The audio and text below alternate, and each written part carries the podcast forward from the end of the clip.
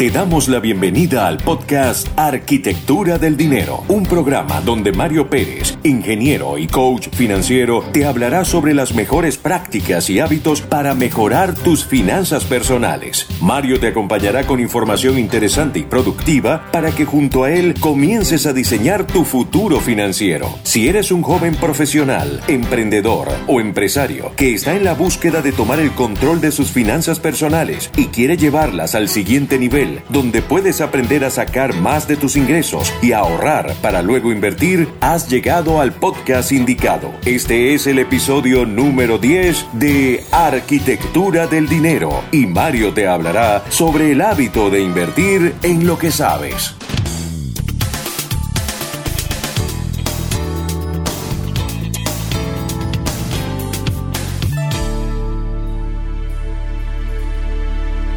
El día de hoy hablaremos sobre el hábito de invierte en lo que sabes y por qué debes invertir en lo que sabes y no en las inversiones sexys que andan ofreciendo muchas personas por allí, prometiendo villas y castillos y diciéndote que con esto o lo otro te harás rico de forma más rápida y sin muchos esfuerzos, o diciéndote que puedes crear ingresos pasivos sin dedicar mucho de tu tiempo a ellos.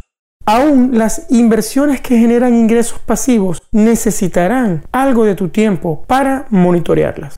Si no sabes qué son ingresos pasivos, te recomiendo que escuches los primeros episodios de mi podcast donde te hablo de ellos. Cada vez que pienso en realizar una inversión, ya desde hace algunos años me viene esta frase que aprendí cuando me formaba como coach financiero y dice así, si no puedes explicarlo simplemente, no lo entiendes lo suficientemente bien. Es una frase de Albert Einstein y es algo que aplico al pie de la letra.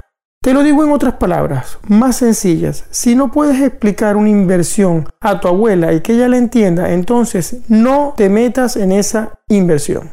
Existen tres tipos de inversores. Podría nombrarte hasta siete, pero hoy solo te hablaré de tres de ellos. Número 1. Los que invierten con créditos. Podemos llamarlos consumistas a crédito. Y te digo cuáles son sus características principales. Primero, sienten un incontrolable afán de consumir.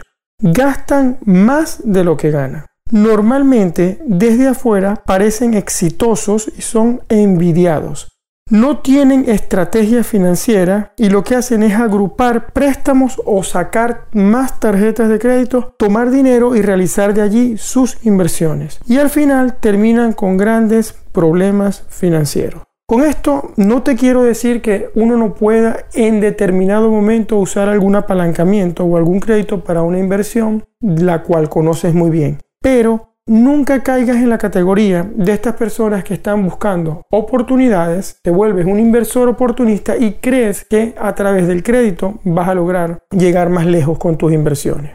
El inversor número dos del que quiero hablarte lo denominaremos los ahorradores. Los inversores ahorradores tienen las siguientes características. Apartan una cantidad de forma regular, es decir, guardan dinero de forma regular normalmente para consumirlo o para ahorrarlo a largo plazo. No te niego que sienten miedo a las finanzas y por esto no son unos inversores, vamos a llamarlos de un perfil agresivo o que se arriesgan mucho.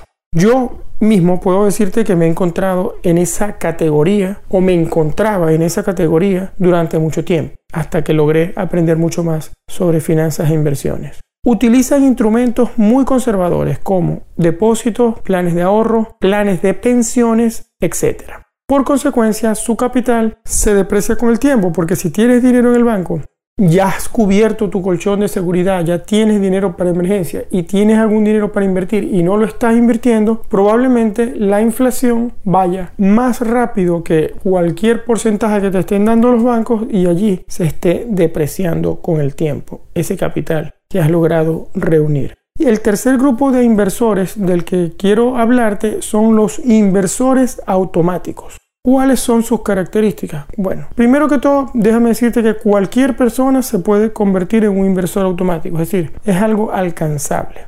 La mayoría de los millonarios proceden de esta categoría y me refiero a los millonarios de verdad, no a esos artistas de Hollywood o esos artistas que te venden las películas. Luego, estos inversores participan activamente en la toma de decisiones de sus inversiones, aun cuando tengan asesores en algunos casos. Y siempre tienen un sistema de inversión y reglas claramente definidas. Es decir, lo ideal es convertirnos en un inversor automático. ¿Por qué? Porque ellos tienen un plan financiero fijado por escrito, tienen reglas y hábitos claramente definidos como, por ejemplo, se pagan a ellos mismos primero, tienen un sistema automático de finanzas personales, su objetivo es conseguir rendimientos sobre el 10% a largo plazo y con reinversión de sus ganancias, no utilizan préstamos al consumo, no tienen deudas, hacen inversiones a largo plazo en cosas que entienden y sobre todo con un sistema de inversión definido. Cero invento, no les gusta inventar y la especulación la mantienen al mínimo, por debajo de un 5% dedican tiempo y esfuerzo para aprender sobre las inversiones que les gustan y les interesan. Sobre todo, esta última parte es muy importante porque debes dedicar tiempo y aprender sobre las inversiones antes de lanzarte a ese mundo y sobre todo invertir en cosas que te gustan. Por ejemplo, si eres un apasionado de los coches, vamos a llamar de los automóviles, bueno, pudieras convertirte en un inversor que compra automóviles usados, quizás que necesitan alguna reparación, los arreglen y luego los venden más adelante. Por ponerte un ejemplo, si eres un apasionado de las guitarras, pudieras comprar guitarras y buscar un mercado para esas guitarras y realizar inversiones en eso.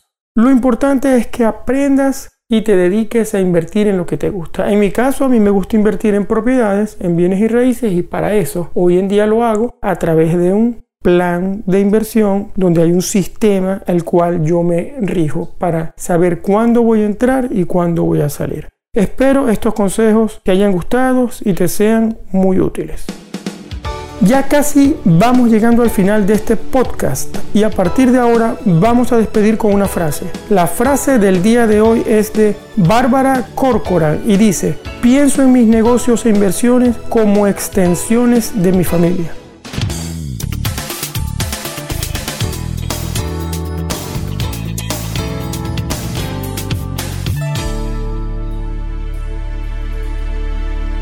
Mis queridos arquitectos, hasta aquí el episodio número 10 de Arquitectura del Dinero. Un placer haberlos tenido conmigo hasta este momento. La invitación es a que me escuches la próxima semana cuando estaré de vuelta con ustedes con muchísima más información de tu interés para ayudarlos un poco más compartiendo mis conocimientos sobre finanzas personales. Será hasta una próxima oportunidad y ya sabes, cualquier consulta escríbeme a mi cuenta de Instagram arroba Mario Luis Pérez FP. Nos vemos. Chao.